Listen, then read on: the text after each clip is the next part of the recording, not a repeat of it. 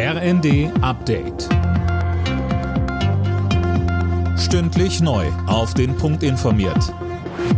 Ich bin Daniel Stuckenberg. Guten Abend.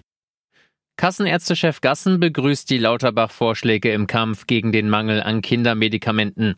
Die gesetzlichen Krankenkassen sprechen dagegen von Weihnachtsgeschenken für die Pharmafirmen.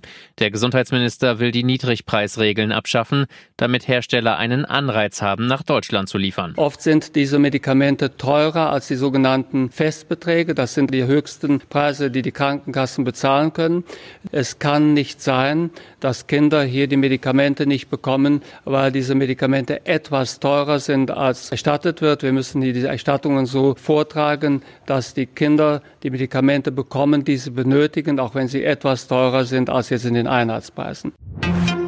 Verteidigungsministerin Lamprecht beklagt undichte Stellen in der Bundeswehr. Hintergrund sind Berichte, dass nach dem Problem beim Puma auch die Panzerhaubitze 2000 kaum einsatzfähig ist. Das sei ein Sicherheitsrisiko, so Lamprecht, und müsse deshalb intern und nicht öffentlich behandelt werden. Im sogenannten Stutthof-Prozess gegen eine frühere KZ-Sekretärin ist heute das Urteil gefallen.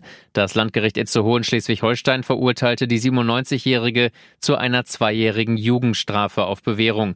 Sönke Röhling, warum eine Jugendstrafe bei einer 97-Jährigen? Weil die Frau zur Tatzeit 18 bzw. 19 Jahre alt war. Damals war sie Schreibkraft in der KZ-Kommandantur und damit mitschuldig am grausamen Mord in über 11.000 Fällen, so das Gericht. Das folgte mit seinem Urteil dem Antrag der Staatsanwaltschaft. Die Verteidigung hatte dagegen auf Freispruch plädiert, weil nicht zweifelsfrei habe nachgewiesen werden können, dass sie von den systematischen Tötungen in dem Lager gewusst habe. Fast jeder dritte Beschäftigte in Deutschland denkt darüber nach, in den nächsten sechs Monaten den Job zu kündigen. Das zeigt eine Umfrage von McKinsey. Hauptgrund ist die Bezahlung. Viele Befragte sind aber auch mit ihren Führungskräften oder ihren eigenen Aufstiegschancen unzufrieden. Alle Nachrichten auf rnd.de